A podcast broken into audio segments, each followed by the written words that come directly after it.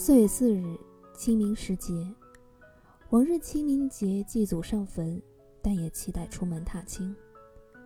可是，二零二零年四月四日的清明节，成为了这么多年中最难过、最痛心的节气。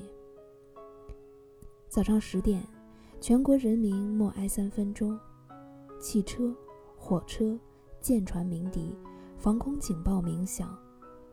全国和驻外使领馆下半旗致哀，全国停止公共娱乐活动，各大网页、微博、官方网站、软件页面等头像背景全部都以灰黑白为主，来缅怀在抗击新冠肺炎疫情战斗中牺牲的烈士和逝世的同胞们。每一个逝去的生命都是值得被铭记的。因为是他们为我们换来了春天，而自己却永远的留在了那个寒冬。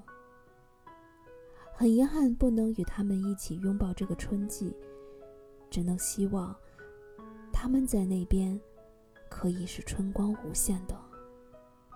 最后想说，谢谢你们，可以安息了。